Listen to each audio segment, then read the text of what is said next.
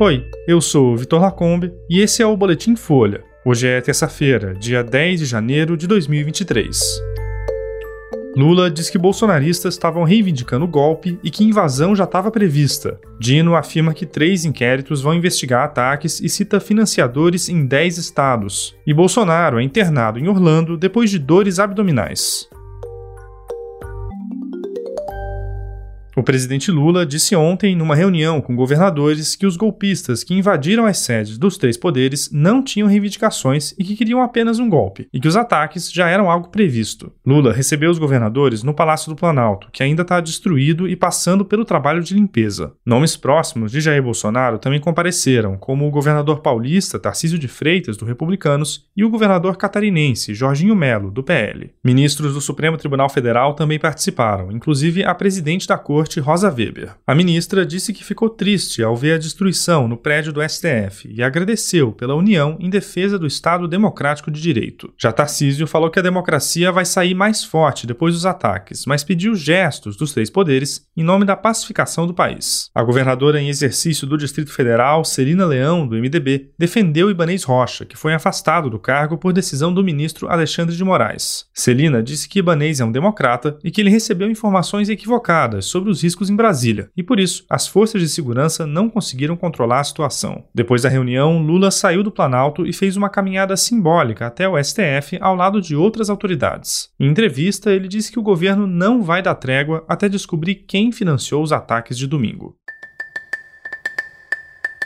O ministro da Justiça e Segurança Pública, Flávio Dino, disse ontem que os ataques de golpistas contra o Palácio do Planalto, o STF e o Congresso vão ser investigados pela Polícia Federal em três inquéritos. O principal objetivo é saber quem são os bolsonaristas que participaram dos ataques no domingo e quem pagou pelos atos. Dino disse que tem a relação de todas as pessoas que financiaram ônibus para ir a Brasília e que elas devem ser ouvidas pela PF. O ministro também falou que já foram identificados financiadores de 10 estados, mas não detalhou quantos contratantes seriam, em quais estados e a quais grupos estariam ligados. De acordo com o Ministério da Justiça, até a tarde de ontem, por volta de 1.500 bolsonaristas tinham sido detidos e levados para a superintendência da Polícia Federal em dezenas de ônibus. Por causa da quantidade de pessoas, o Ministério Público Federal no Distrito Federal pediu apoio a procuradores de outros estados para as audiências de custódia dos extremistas. A previsão é que elas comecem hoje e aconteçam de forma virtual. Os detidos podem ser indiciados pela PF por suspeita de crimes cometidos nos ataques.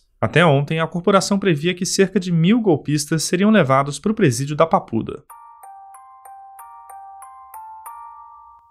E o ex-presidente Jair Bolsonaro foi internado ontem em Orlando, nos Estados Unidos, onde está desde o dia 30 de dezembro. Segundo aliados, Bolsonaro sentiu fortes dores abdominais e decidiu ir a um hospital na Flórida. O cirurgião Antônio Luiz Macedo, que trata do intestino de Bolsonaro desde a facada sofrida pelo político na campanha de 2018, disse à Folha que o ex-presidente tem uma obstrução no órgão, como já aconteceu em outras ocasiões. Até a conclusão desse boletim, ainda não havia informações sobre a necessidade de operação. Desde a facada, Bolsonaro já passou por quatro cirurgias. A ex-primeira-dama Michele disse ontem que o marido estava em observação e pediu orações. Depois dos atos golpistas em Brasília, alguns deputados americanos do Partido Democrata passaram a pedir que Bolsonaro deixe os Estados Unidos. Os parlamentares pretendem se reunir nessa semana para discutir um pedido de deportação do ex-presidente brasileiro. O assessor de Segurança Nacional dos Estados Unidos afirmou que a Casa Branca não recebeu nenhum pedido formal do governo Lula sobre a situação de Bolsonaro no país.